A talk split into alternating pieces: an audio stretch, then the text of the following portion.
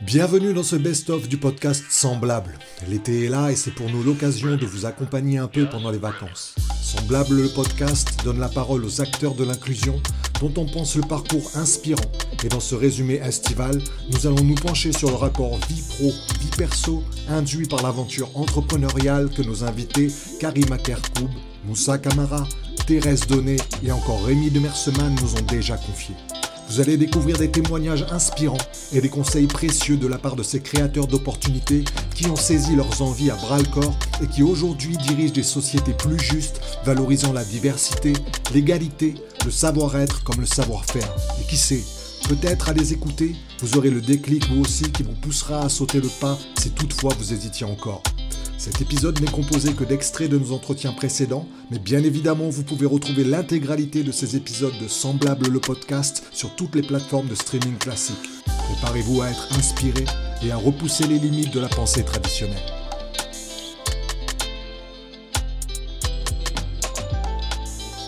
Il faut avoir un mental très fort, vraiment dans l'entrepreneuriat. C'est un travail de fond. Ouais, un travail de fond. Mais quand on est une maman, surtout quand euh, vous avez cinq enfants, il faut savoir gérer et faire la part des choses. Donc quand le travail, on travaille. Quand c'est fini, il faut savoir s'occuper de sa famille et dire stop parce que sinon on, peut s'éparpiller ou, avoir un, un burn-out. Moi, ça m'est arrivé à un moment donné. Waouh, j'avais tellement de choses. Je me suis dit stop, je ferme tout. Je vais prendre une pause de trois jours.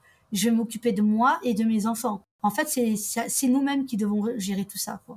Karima, juste euh, quand euh, vous avez postulé au concours de la French Tech Tremplin, euh, du coup votre idée, elle était à, état d'idée, elle n'était pas encore, la plateforme n'existait pas encore, c'est ça? Elle n'existait pas, non non, ouais ouais, c'est vraiment, j'ai expliqué le projet. donc en fait, c'est tout ça aussi, les gens qui sont en face de vous, ils arrivent à déterminer les personnes qui vont aller loin dans leur projet. Il peut y avoir des personnes qui ont des super projets mais qui ont une façon d'expliquer leur projet qu'on se dit, ouais, ils vont pas aller loin. Vous avez des gens, ils ont rien. Moi, j'avais rien, j'ai rien. Et en expliquant mon projet, tout ce que j'avais fait auparavant, parce que j'ai travaillé aussi, je suis allée rencontrer des collectivités sur le terrain, des futurs euh, partenaires, tout ça, je l'ai fait de moi-même, c'est personne qui me l'a dit, donc tout ça, j'ai pu le, revendiquer, parce que quand vous êtes pris dans un concours, c'est qu'on prend aussi la personne et le, travail qui est mené derrière. Mais j'en suis fière aujourd'hui, quoi. Bah, vous pouvez l'être. Hein.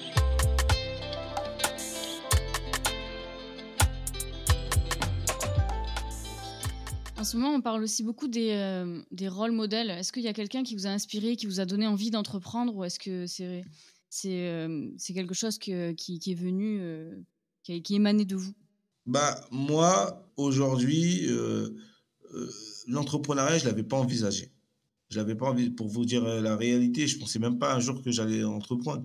J'ai entrepris à la fin de mon bac professionnel parce que j'avais pas d'opportunité. J'ai eu une opportunité qui s'est présentée à moi, je l'ai saisie. Et moi, les exemples, j'en avais pas. Je le dis souvent, j'avais pas forcément d'exemples de grands entrepreneurs qui avaient réussi autour de moi, qui avaient développé des business. Et du coup, moi, j'avais pas de, j'avais pas de miroir, on va dire, entre guillemets, pour me dire, ah, je veux faire comme un tel. J'ai tout réinventé. Je suis comme si je rentrais dans un labyrinthe et je devais trouver le chemin, je me trompais. Et après, je me retrouve, et après, à force de tromper, d'avancer, bah, tu commences à finir à trouver la sortie. Et moi, c'est ce qui s'est passé exactement dans l'entrepreneuriat. Et aujourd'hui, euh, je suis inspiré par, par des multitudes de personnes, c'est-à-dire, c'est pas une personne en général qui va m'inspirer dans mon parcours, mais ça va être euh, la, le, la, mère de famille qui a trois enfants, qui va se lever tous les matins et qui va aller bosser, qui va garder ses enfants, qui va pouvoir les éduquer. Euh, c'est le petit jeune qui euh, a pas de réseau, qui a rien, qui euh, essaie de se débrouiller pour aller chercher un job ou qui va créer une entreprise. C'est vraiment plusieurs sources d'inspiration et dans les discussions et dans les rencontres que je fais, c'est ça qui m'inspire en vrai. C'est plusieurs personnes, plusieurs personnes, des discussions, des gens que, qui, que personne ne connaît parfois, euh, où j'ai eu des discussions profondes qui m'ont tellement inspiré en me disant que ce que je fais est utile. Qu'est-ce que vous diriez du coup à des jeunes qui aimeraient entreprendre, mais à qui la société induit le message que du fait de leur adresse, de leur origine ou de leur provenance euh, d'un point de vue général, euh, qu'ils doivent rester à leur place, ou du moins qu'ils n'ont pas leur place dans l'entrepreneuriat? En fait, finalement, personne ne doit te dire que tu dois rester à ta place. C'est toi, tu te le dis toi-même en vrai. Même si le système pousse à ne pas t'ouvrir certaines portes. Et, et je parle pas, je fais pas une généralité parce que c'est comme dire euh, quand on veut, on peut. C'est pas vrai. Quand on veut, on peut euh, individuellement, mais collectivement, c'est pas vrai. Il y a des situations, des gens qui font en sorte que euh, même si tu veux, tu es tellement dans des problèmes que tu peux pas. Et, en gros, moi, c'est pour ça que on doit rester à notre place. Ouais, pas pour tous. En fait, certains, il faut qu'on se bouge. Il faut créer ces opportunités, ces passerelles. Donc pour moi, pour revenir à ta question et tout, euh, les jeunes qui aimeraient entreprendre, qu'est-ce que je leur, je leur dirais C'est déjà d'aller s'ouvrir, de parler autour d'eux et de se faire accompagner, de ne pas rester seul. Parce que quand on veut entreprendre, on est seul, on fait forcément des fautes, on perd du temps, on fait des erreurs. Et aujourd'hui, il y a plein de dispositifs partout. On va aujourd'hui, il y a Internet. Moi, en 2007, quand j'ai créé ma boîte, il n'y avait pas Internet qui était développé comme c'est on dirait c'était hier, mais en fait, Internet, c'était pas aussi développé que ça. Déjà, il n'y avait pas tout le monde qui avait Internet, etc. Du coup, le premier réflexe, c'est d'aller sur Google, accompagnement. Après, il faut tomber sur le bon accompagnement. Il faut regarder les commentaires, les avis. Et une fois que tu te fais accompagner, là, déjà, tu n'es plus tout seul. Déjà, il y a une porte qui s'ouvre.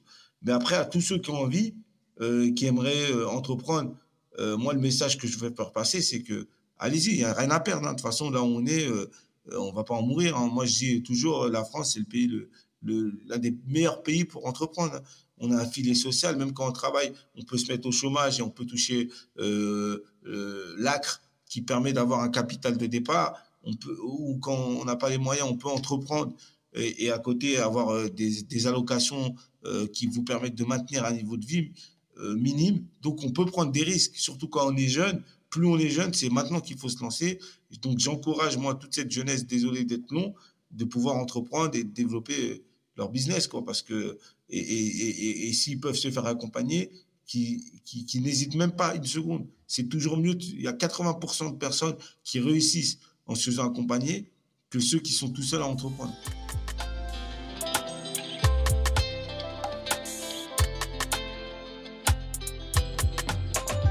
Que euh, vous pourriez nous partager pourquoi c'était important pour vous de créer une flâneuse, de créer euh, les flâneuses Parce que on entend dans ce que vous dites que vous aviez mentionné que vous n'étiez pas du tout entrepreneur, même si je ne sais pas si on est vraiment entrepreneur à un moment donné. Mais euh, qu'est-ce qui vous a fait tout quitter en fait? Vous dire, bah, en fait, c'est ça qu'il faut faire. Parce que ça, c'est un pas, je pense, qui est ultra important. du coup, voilà, pourquoi c'était important pour vous de créer une, une flâneuse je crois que le, au début, on ne crée pas une flâneuse. Au début, on a vraiment connaissance d'un besoin qui est le fait d'apporter des solutions qui soient plus inclusives. Il y a des personnes qui, pour des raisons X ou Y, ont des difficultés, par exemple de mobilité, se voient prescrire des solutions qui ne répondent pas forcément à leurs besoins, se voient stigmatisées et quand on échange avec elles, elles en souffrent. C'est-à-dire que d'une manière ou d'une autre, elles cherchent à éviter ces situations-là. Donc nous, on arrive avec la volonté de proposer une autre solution face à ce problème-là qu'on a identifié. Et c'est de travailler avec ces gens-là qui rencontrent ces problématiques-là. C'est vraiment de la co-conception qu'on a fait avec elles qui nous amène jusqu'à concevoir la flâneuse. Mais la flâneuse, c'est pas nous qui l'avons euh, qui l'avons imaginée. On l'a imaginée avec tout un tas de personnes âgées, jeunes, familles, bien portants, euh, ayant des problèmes de santé, avec des musées, avec des médiathèques, avec des, structures qui accueillent ces publics-là et qui, à un moment, ont tous l'envie d'avoir une réponse qui soit la plus, euh, la plus large et la plus inclusive possible. Quand vous dites qu'on n'a pas conçu la flâneuse seule, néanmoins, vous étiez l'étincelle de départ, vous étiez le, vous êtes tout le long la, la, le fil rouge qui avait assemblé les énergies de tous ces gens pour arriver à ce résultat. Le fil rouge, il est vraiment, et c'est ce que vous disiez dans la présentation au départ, euh, et c'est ce qui nous est aujourd'hui euh, renvoyé en, très positif, il est dans la complémentarité des deux personnes qui, euh, qui font de la société, c'est-à-dire que moi j'arrive vraiment avec la connaissance du terrain, avec ce besoin de terrain où très clairement j'ai accompagné des gens qui laissaient leur déambulateur derrière la porte parce qu'elles ne voulaient pas sortir avec, qui vont plus au musée parce que c'est trop fatigant d'aller au musée. et Yves, avec cette méthodologie qui permet à un moment de, de, de, venir ouais, joindre tout un tas de personnes dans cette réflexion par itération et où on n'a pas peur de se tromper, on recommence, on questionne jusqu'à avoir une solution qui soit qui soit, qui soit satisfaisante et qui soit la moins, euh, la moins stigmatisante possible. Et effectivement, la relation frère-sœur à ce moment-là et la confiance que l'on, a l'un dans l'autre, je pense, est un ciment qui permet de traverser tout un tas de, de, de, phases où, forcément on a des doutes et on se pose des questions. Euh, là, on était, enfin, en, le, portant, nous, le projet. Oui. C'est hyper intéressant ce que vous dites, Thérèse, puisque ça nous raccroche aussi avec on va dire, notre entité, la plateforme de l'inclusion qui accompagne les personnes très éloignées de l'emploi principalement à, retourner vers le marché du travail. Et notamment, dans la plateforme de l'inclusion, on a un outil qui s'appelle le marché de l'inclusion qui recense les, entreprises d'insertion, les associations d'insertion, enfin ateliers, chantiers d'insertion, etc. Et, du coup, est-ce que vous pourriez nous donner des exemples en fait de collaborations que vous avez avec des entreprises d'insertion, enfin des structures d'insertion dans leur globalité? Bien sûr. Euh, aujourd'hui, l'entreprise.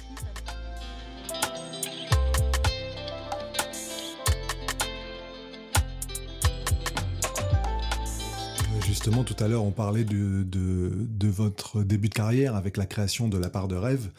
Euh, aujourd'hui, comment liez-vous la vie d'entrepreneur avec votre vie personnelle? Ah, ah, ah, euh, à, la fois avec, euh, beaucoup d'implication et, beaucoup de distance. Euh, je m'explique. Euh, beaucoup d'implication parce que comme je pense beaucoup d'entrepreneurs, j'ai commencé l'entrepreneuriat sans compter.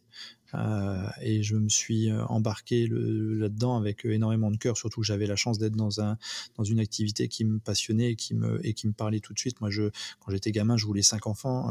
j'ai la chance aujourd'hui d'être père et beau-père de sept enfants à la maison.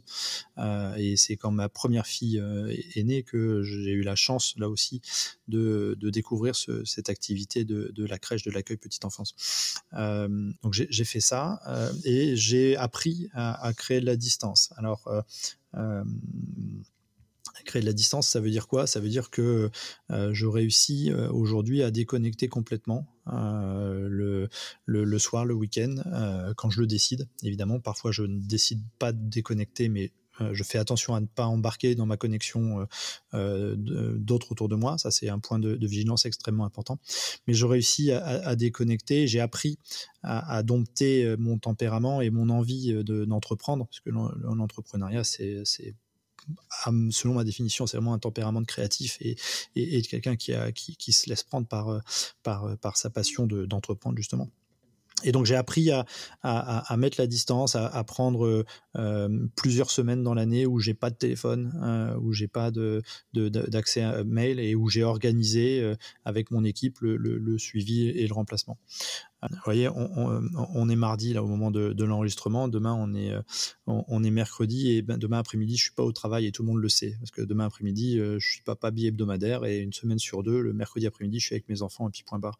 Je, m'interdis euh, de penser que comme j'entreprends et comme je crée de la valeur quelque part, plus que mon épouse qui n'entreprend pas, donc on pourrait dire que je crée plus de valeur qu'elle. C'est pas vrai. Hein. Encore une fois, vraiment, c'est mais c'est un poncif, euh, bah, du coup, euh, je pourrais me laisser aller en disant, bah oui, bah du coup, elle va, je vais être moins à la maison et elle va le comprendre. Et non, non, non, c'est pas le, voilà, c'est c'est une discipline personnelle euh, sur vis-à-vis de mon travail, mais c'est aussi un combat que je mène dans la famille pour que dans la famille, il n'y ait pas l'impression que papa étant très occupé, c'est légitime que euh, il fasse pas à manger, qu'il soit fatigué, que alors que je sois fatigué, oui, évidemment, mais euh, mais tout le monde est fatigué euh, et, tout le monde est aussi légitime.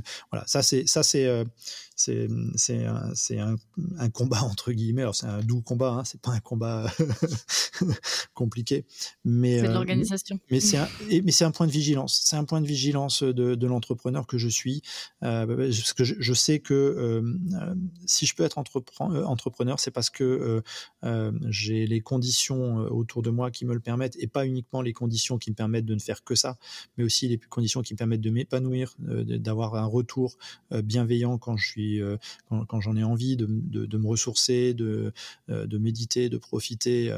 voilà, et c'est un travail d'équipe et, je je dis vraiment très souvent que seul on va vite et ensemble on va loin. Et moi, ce qui m'intéresse, c'est d'aller loin, longtemps temps. Euh, je suis marathonien euh, réellement. Et, l'une de mes envies dans la vie, euh, c'est peut-être surprenant, mais c'est vrai, c'est de courir un marathon avec mon épouse quand on aura 80 ans tous les deux. Parce que ça voudra dire qu'on est allé assez loin, y compris dans le respect de soi, dans le, d'abord dans le couple, ça veut dire qu'on aura fait attention au couple et qu'on aura toujours envie de courir ensemble à cet âge-là, mais aussi dans le respect de mon corps, dans le respect de mon état d'être et dans l'écosystème qui fera que les conditions seront remplies pour le faire. Super. c'est beau. Ah ça n'a pas cette prétention, je suis désolé. non, non, mais c'est chouette surtout. Euh, c'est un message qui, qui, est beau et qui tend à être véhiculé aussi, donc euh. C'est ainsi que s'achève ce best-of de Semblable podcast. Nous espérons que cette compilation des moments les plus inspirants des quatre derniers épisodes vous a été enrichissante. Karima Kerkoub, Moussa Kamara, Thérèse Donné ou encore Rémi de Merseman ont partagé leur vie d'entrepreneur inclusif de l'intérieur comme rarement, voire comme jamais auparavant. Selon nous, ces témoignages sont une véritable source de motivation. Alors si vous aussi vous souhaitez créer un impact positif autour de vous, retrouvez l'intégralité de ces épisodes sur toutes les plateformes de streaming. A bientôt pour de nouvelles rencontres inspirantes dans Semblable le podcast. Profitez pleinement de votre été et prenez soin de vous.